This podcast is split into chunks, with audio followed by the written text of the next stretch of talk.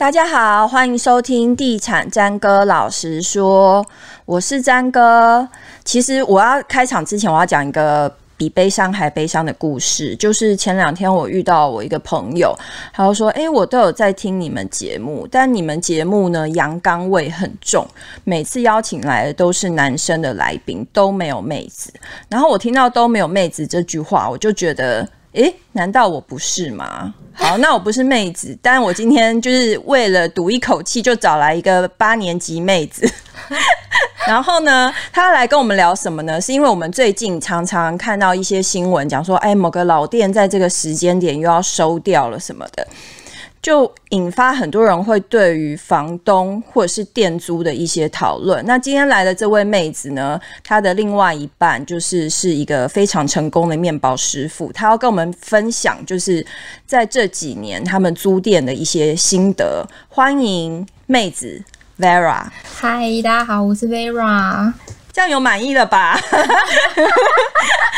对，那个我们要聊的事情，其实请这位妹子来是有一点沉重的。嗯，对，就是其实这两三年开店的状况很很难，要很顺利的支撑下来。确实，对。那其实你要跟我们分享，就是你们有遇过，就是开店非常不顺利，然后。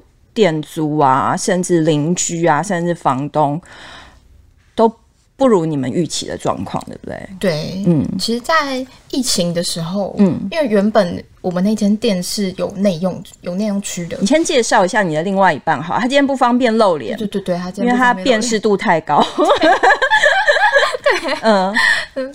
对，他是一个面包店的老板，这样子。嗯、然后他本人是面包师傅。嗯，对。那他也是就是自己学习多年，然后后来在二十七岁的时候开了这间面包店，这样子。嗯、那因为他们就是在当时其实比较少人在做这种韩式的面包咖啡店，嗯，所以他们就因为这样子而红极一时，这样子。嗯、那就就是很认真的做到现在，嗯，那就一直都有固定的客源，这样子。嗯，那在当时设定这一间面包店的时候，其实。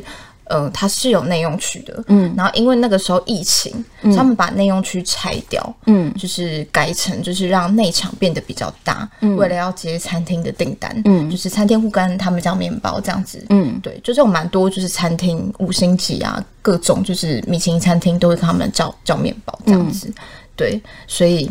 他现在就蛮后悔，他把内容区收掉。可是当时的时空背景，其实也真的没有人内用。对，真的就是没有人内用，嗯，所以他们就只好这样做。嗯，对。那呃，现在的话，因为。现在的面包店是没有内用区的状况，嗯、所以又在另外找了另外一个，想要再找一个店面去做，可能做 brunch 这样子，嗯，就是一个早午餐店这样，嗯，对。那他们在找店面的过程中，当时原本是设定想要在信义安河，那时候在那边看到一间很喜欢的店面，在哪里？新义安河。嗯对，就那个时候在那边看到一间很喜欢的店面，然后哦找了很久之后，最后终于决定就哎，那就是新义安和那一间。然后那个时候就是跟房东联系嘛，嗯，然后房东在电话里面就一直疯狂的讲说，哎，现在有一个就是房客，他就是现在要付定金了什么的。嗯他们就说不行不行不行，我们要这样子，嗯、然后就立马杀过去，然后就付押金。你们也没搞清楚那是不是房东的就不知道是不是他的话术？可是因为他们就喜欢，嗯、而且因为他们当时其实是有请那个师傅去看过，嗯、就是风水，因为他们很相信这个。嗯、然后就因为师傅就有跟他们讲说什么有一个阶梯、两个阶梯，你就多辛苦一年这样子。嗯、那个就是刚好没有阶梯的，嗯，他们就很满意。无障碍坡道，对他们就很满意。无障碍坡道会比较顺，就对了。对啊，上了一堂课，师傅说的，我也不知道是不是真的。哦、嗯，对啊，反正他们那时候就是刚好看到那一间，就反正格局也都蛮 OK 的，这样子、嗯、就方方正正，然后平数也够。嗯，对，所以他们那时候就后来就直接付，当场就直接付现金、付押金给那个房东，这样子。多少钱呢、啊？哦，他押金的话是二十万，两个月。对，因为我们一个月是十万。对，一个月十万，当时就直接付了二十万的押金给他。嗯、对，然后后来就是因为中间他们可能要嗯进进，就是可能会有设计师进去，可能装潢啊，然后包含设备进场啊这样子，所以中间其实有一个月是他们在做这些准备的。嗯、然后有一天我就是我另一半，他就去想要去去那边收件这样子，嗯，然后去收件的当下，他就抬头来看一下，然后上面就。一个布条，然后就挂着说，就是本栋住户坚决反对餐饮进驻，拒绝油烟、噪音与安全隐患。嗯，然后就是看到就哎。诶怎么会？嗯，就是因为房东也没讲啊，嗯、房东就是当时就一直狂逼他们，就付押金啊，付定金啊。哎、欸，可是你们那时候去看那个店面的时候，住户并没有挂这样的布条，没有，没有，完全没有。因为他们其实后来，嗯，因为这件事情的原因，然后他们就有去跟房东联系嘛。嗯，房东就是坚持说他们要付月，就是他们他押金不退，嗯，然后还要付一个月的租金，嗯，然后他们就觉得很莫名其妙，就觉得哎、欸，就是。发生这种事情，也不是我们可以控制的。然后房东就坚持说，这也不是我可以控制的，这你们应该付的这样子。嗯，然后后来他们就跑去问楼上的住户，就是二楼的住户，嗯，然后就问他，讲说，哎，就是就是楼下发生这件事情，啊，你们挂这些布条啊，这样子。然后他们就表示说，就是其实他们之前在楼下的原原本楼下其实是一间画室，嗯，然后他们有画室，对，是一间画室，嗯，然后。艺廊啦，其实、嗯、对。然后他们其实，在楼下的房客离开了之后，就跟一楼的房东表示说，他们不愿意，就是一楼是餐饮业，嗯，因为会有油烟啊、噪音啊，甚至可能如果是比较有名的店，因为像我男朋友的店，其实会有排队的状况，嗯，对，所以他们不愿意有这样子的状况发生在他们自己的楼下，这样子，嗯、那就跟房东说好，房东说、嗯、哦，好好好，我我认同，我答应这样子。嗯对，就后来就发现这发生这一连串的事情，所以现在就起对他提高诈欺这样。嗯哼，对，就是钱要退还啊，然后就是对，这重点是你们要开的店是在新义安和，算是大安区。对，其实我有朋友在大安区开店，也遇过类似的状况，嗯、就是其实他开的是卖酒的店，嗯，但他里面是。它是一个一楼含地下室，嗯，那但他平常并没有对外让人家在里面喝酒，嗯，但他地下室的部分，他偶尔会让，比如说朋友去啊，可能会开一两瓶酒在里面喝，嗯，嗯，然后他也没有对外营业或者什么，他只是就是单卖，就是你进去买了酒就出来，很像那种就是橡木桶啊、只酒条通之类卖酒的店，嗯，后来就被邻居抗议，邻居。邻居就说他拒绝让酒店进入，可是那不是酒店呐、啊，类似反正零售而已吧。对，它是零售，然后可是邻居就认为他这个行业是一个复杂的行业哦，然后也认为说他他有就是私底下让人家进去喝酒或者是什么之类的，嗯，然后呃邻居就会担心说会对整栋大楼的素质不好啊，或者是什么，嗯、然后其实。因为大安区一直以来都被形塑成一个天龙国中里面的蛋黄区，嗯，所以里面的居民对于他们的素，就是呃整个居住的品质也是非常要求。像我不晓得你记不记得，就是以前还发生过是有一个是类似殡葬业，嗯，但是它是一个办事处，嗯，然后它也是要进驻大安区，然后也遇到。这样子的状况，就是住户不认可，嗯、对对，其实他们也没有油烟，嗯，可能他们也没有不会有任何你觉得不吉利的东西进去，它就是一个办事处，但是邻居也是不认可这样子，嗯，所以也是引发了有关于就是租客跟房东之间的争议这样子，哦，对。所以你们现在有顺利找到其他的店面了吗？还没，目前还在找。所以说现在餐饮业要经营，就是在店面的找寻上，真的会是一个困境，就对了。会，我觉得。那你们原来的店面，最原来的店面，最原来的店面，嗯，更戏剧化的是，他现在碰上要，就是房东有一天就突然就跑去店里面，然后跟老板说：“哎、欸，我们要准备都更，要搬走。嗯”嗯，对，然后也没跟他说确切时间，然后后来去问了楼上的住户，才说就是哦，可能就是五六月的时候，就是原本的店面，嗯、原本的那个店面临时被通知，对，就是要准备读梗、嗯，所以接下来可能就是嗯、呃、开餐厅啊，然后另外会有中央厨房这样子，嗯哼，对，就是会找两两三个店面这样。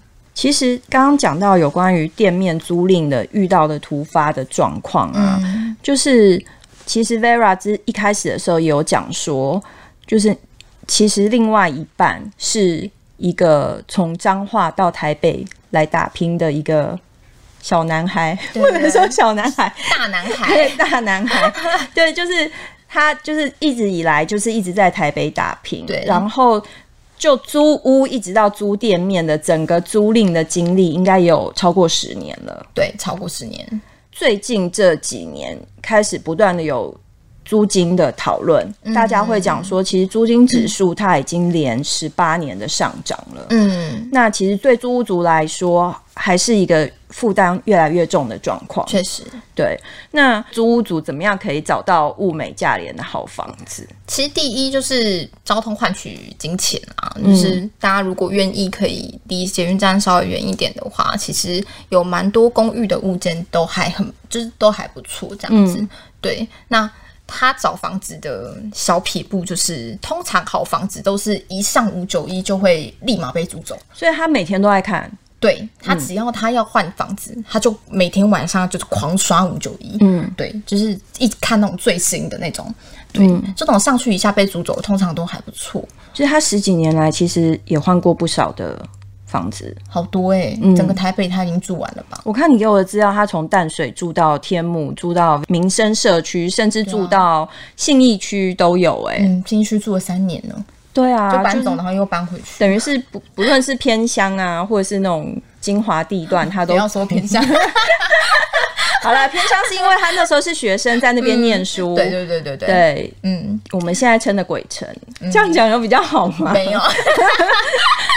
对，然后他就是之前就是住在淡水，然后租的是学生套房。嗯、对，然后我看你其实你给我的资料，就是他就算住在天母，他也有办法可以找到一个月一万块的对啊物件。嗯嗯，就是你只要离方便的地方稍微远一点，其实他们的租金都会相对的便宜啦。嗯、那他的话就是因为他有机车有车，嗯、所以。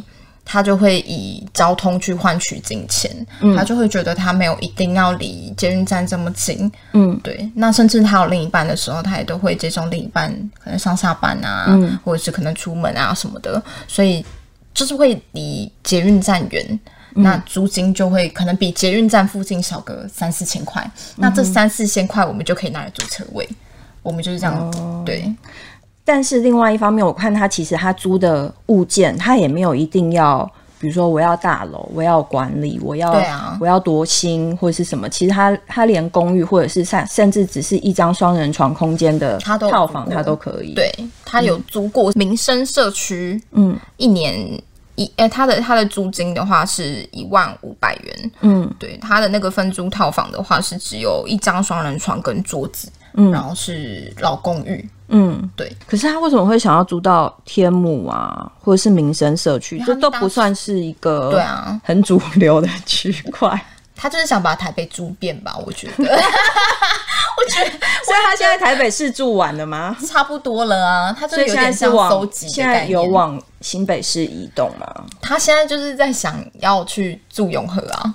嗯，对啊，那你可以跟我们讲一下，就是建议一下比较年轻的租屋族，你认为租房子是可以存钱的？那未来就是你们会有买房子的准备吗？嗯、我们会、欸，我们其实那你们不打算一辈子买不如租？对啊，其实我觉得两个都是。我就看个人资金需求啦，嗯、因为我男朋友他当时不愿意买房子的原因，是因为他开店，他资金的需求可能去他的流动会比较大，嗯，所以他需要他的资金是可以保持流动的，嗯，所以他没有办法像一般人一样可能去负担房贷的部分。嗯哼，那至于我们现在要开店面，那开就是接下来开很多间店了之后，他可能会有固定的营收啊，或是什么的，嗯、就可以去支付我们未来的房贷的部分。嗯，所以。我身边也是有亲戚，他是到现在已经快四十岁了，然后他跟他老婆两个人就是租租屋过日子，嗯、然后连车子都不买，嗯、他们就是打 Uber，嗯，来去自如，嗯，对。那我觉得其实这就是你选择过生活的方式，就是你你的资金你想要怎么样去运用，对啊，嗯嗯。嗯。像之前我们有一集的来宾，他们夫妻也是开店，就是开在桃园。嗯嗯。但他们那时候就是认为啊，反正就是冲了，嗯，就是一次就是在年轻的时候把所有要扛的责任一次扛完。对对对对对。但是买房子还是你们的目标就对了。嗯，买房子其实还是会希望可以买，因为确实你用租金去换算的话，因为我们打算原本打算买在基隆了，嗯、但现在我在考虑林口。嗯，对，那因为其实。你一个月的租金一万五，换算下来其实就等于就是房贷三百万嘛。嗯，那我房贷三百万的话，我其实可以在基隆买到还还不错的房子啊。嗯，对。那你可以跟我们分享一下，像你们现在一起租房子，然后嗯，或者是租店面也会遇到一些困境，你们觉得租屋的优缺点是什么？租屋的优点就是你不用害怕恶邻居，你随时你想搬就可以搬。租房子的优点就是你不用被房贷绑着嘛，嗯、就是你没不会有一个固定需要支出比较庞大的支出，而且你房贷一贷可能就是二十年、三十年，嗯、那你这二三十年你你不能休息，你中间不能休息，你不能就是。有其他的庞大的支出，因为你必须要为你的房贷负担。嗯，但是租屋的话，可能就比较不需要。我们一个月你们也是固定要租房子啊？就我们一个月租金才一万五哎。哦，那如果房东涨房租，你们就去找一万五，但是其他的物件这样子吗？对，嗯，除了比方说刚刚提到邻居的，就是遇到二邻居想搬就可以搬，嗯，然后不用背负这么长期的一个压力的。优势之外，租房子还有什么优点？还有什么优点呢？就是你如果是买房的话，你就注定要在那边。待很长一段时间嘛，嗯、但是如果你是租的话，你就可以像我男朋友这样子，你今天想去哪你就去哪。嗯，对，你没有一定要在一个地方可能待一辈子，你没有这样子的压力。嗯哼，我觉得其实也是好处，你可以换一个环境，换、嗯、一个心情。所以他的人生目标就是住满台北市十二行政区之后再去新北市。对，我觉得他有点像是一个收集的心态。我他好像艺术家、喔，对啊，他说他哪一天跟你说他要去南投或者是屏东，我觉得他可能会跟我说他要去南非，就是一个自由的灵魂。嗯哼，对。那缺点呢？租屋的缺点嘛，嗯，我觉得就是你没有一个家。这这次真的是我家的感觉，嗯、就是你墙壁不能钉，嗯，然后可能你用用东西可能都要格外的小心，因为是房东的，嗯，对，因为啊，加上我们有养三只猫，嗯，对，然后就是沙发什么的都要很小心啊，很怕被弄坏啊，嗯、然后猫咪可能尿尿啊什么的，嗯，都要很小心，因为就是。不是我们自己的东西，嗯、哼。对，所以我觉得这是缺点啊，没有归属感。对，嗯，但但我其实蛮建议大家，如果要租房子的话，其实如果你未来有买房的打算啊，你可以租那种就是它没有附家具的，嗯，因为会便宜非常多，嗯，对。那你如果租了，你这些家具是你未来如果你要买房，你可以带走的，嗯，因为我们接下来也是这样打算，可以移动的东西。对，我们接下来是打算租，就是它没有附家具。然后我们租金便宜，嗯、我们可以先买家具。嗯、那接下来我们买房子的时候，这些家具我们可以一起带走。嗯哼，对，嗯、我觉得可以，大家可以试着这样做。好，那最后就是我们之前曾经有一则新闻写到说，呃，其实这也不算是这几年啦，反正一直以来就是一直会有。北漂族的出现，像你男你男友未来老公也是北漂族的一份子嘛，嗯、就是会觉得说来台北打拼啊，或什么。但我们也写过新闻，就是有出现很多人他在台北打拼，其实也没有做得不好，他甚至做到了米其林餐厅的二厨，嗯，但是他的薪资水平一直没有向上提升太多，嗯，然后再加上他是一直在租房子，所以他就觉得说在台北工作或者是。嗯，甚至你已经退让到说你已经找了，比方说很便宜的租屋，但还是没有办法好好的存到钱。租屋到底能不能存钱这件事情，你可以给大家一个正确的观念吗？诶、欸，我觉得租屋的好处是你的资金可以流，你的资金流动可以就是相对有房贷的人来的灵活许多。嗯，那你这些资金其实你就要运用在投资理财。嗯，对。你要有正确投资理财的观念，嗯，对，就是你可以让这些你可以灵活运用的钱去让钱滚钱，嗯，这样我觉得啊，嗯哼，对，但就是要做功课，嗯，不要随便乱买。像你们，像你们就是现在已经准备就是。几乎说已经准备可以去买房了，嗯、就是这几年你们又要开店，然后又要存钱准备去买房，又要支付房租，你们大概的配置是怎么样？我们就是主要的开销是以我未来的另一半这边为主，嗯，对。那我这边的薪资的话，就是全数存下来，嗯，对。嗯，那他这边的话，其实呃，固定开销花掉了之后的，都还是会有。余余款，那他这些钱他就会灵活的去运用，嗯、可能投资啊、股票啊等等的，对。哦，所以他的薪水的收入就是有部分，就是呃，也不是部分啦，就是中间的一部分是拿出来做租屋的支出，对。然后他开店的贷款的支出，对。然后生活开销，对。然后你的就是全部存下来，这样存下来，对，基本上是没有在花。这样听下来，他的 责任好大。对啊。他是我丈夫呢，这是应该的吗？对，但其实就是还有是还是有在规划，就对啊，对，嗯哼，对，因为我的钱存下来，接下来也是可能会是呃育儿的支出啊，或者是我们接下来可能卖房子的支出，嗯、那也是为了我们将来做打算，这样子，嗯哼，对。哎，你们这个分配的方式有点打破我们以前讲的三三三法则，就是两人双薪。全部并在一起，然后三分之一负责租金，然后三分之一生活开销什么什么，然后其他再拿来做投资或是储蓄的规划，这样子。其实你们是以两个人的薪水，因为他可能薪水比较占大部分嘛，对，所以他来负责这个部分，然后你的薪水就是就是就是可能做一个储蓄或是投资这样子。对，对，今天谢谢 Vera 到节目。